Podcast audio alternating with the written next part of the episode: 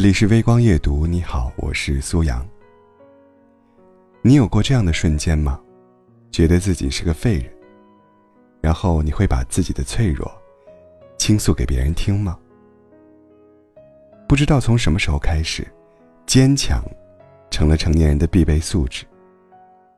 作为一个成年人，我们的朋友圈要光鲜亮丽，永远不要有关于失落的只言片语。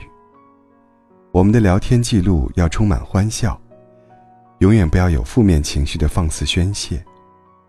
即使是生活里遇到了委屈，我们也要坚强的对人说：“我没事，我能行。”失落不要挂在脸上，泪水不要流出眼眶，就连崩溃也要静悄悄的。上了班之后，单位的卫生间。成了我的避难所。有了负面情绪的时候，或者工作不顺利的时候，我很少向身边人倾诉，而是静悄悄地溜进卫生间。卫生间这个地点，足够私密吧？可以让人偷偷用五分钟的时间，静静缓解自己的焦虑和崩溃。原以为这样做的人只有我一个，直到在网上看到，很多人。都会这样。成年人的世界，远没有看上去那么光鲜亮丽。我们一次次的脆弱和崩溃，其实都留在了卫生间的隔间里。所以有人说，成年人比崩溃，谁不会呀？要比，就比谁能真正的戒掉情绪。可是情绪这个东西，真的能被戒掉吗？真的有人能坚强的密不透风？全身上下，没有一丝脆弱的伤口吗？其实，我更相信，请回答一九八八中的那句台词：大人们只是在忍，只是在忙着大人们的事，只是在用故作坚强，来承担年龄的重担。大人们也会疼。我们活在一个仰慕强大。轻视软弱的世界，我们从小就被灌输要坚强、要勇敢，不可以哭，所以逞强成了很多人下意识的选择。你有多少次，明明已经加班到怀疑人生，但是面对领导丢过来的方案，还是赶忙回复“好的”。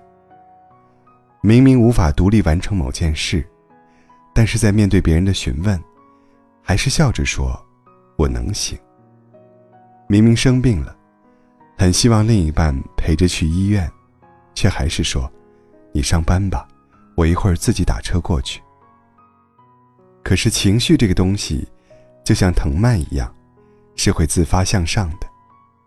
你以为自己压得稳妥，压得不声不响，但它还是会从种种无意识的举动里，自行爬上来。一个无法解决的难题，不会因为你逞强就迎刃而解；一份始终要释放的情绪，不会因为你逞强就无影无踪。它只会换种方式重新发泄出来。所以你在生活中，很可能会看到，一个很友善的人，会突然向服务员发脾气；一个爱开玩笑的人，会突然因为一句调侃翻脸。一个善解人意的人会为小事和朋友发生争吵。即使有的人真能做到将真实的自己压抑的不动声色，那些没被释放的情绪也会以胸闷甚至抑郁的形式表现出来。越是逞强，越有可能被逞强击垮。就像做跷跷板，如果一直往下压，就真的起不来了。美国生化学家福瑞。曾经做过这样一个实验，他请来一批人，先让他们看电影，如果看哭了，就将泪水滴入试管，几天后，再用切洋葱的方式，让同一批人落泪，将他们流下的眼泪装进另一个试管。实验结果显示，情绪眼泪中蕴含着一种叫儿茶酚胺的物质，而洋葱刺激下的眼泪中却没有儿茶酚胺。是一种大脑在情绪压力下会释放出的化学物质，身体内有过多的儿茶酚胺，会引发心脑血管疾病，甚至导致心肌梗塞。所以，眼泪并不矫情，能宣泄，也是一种本事。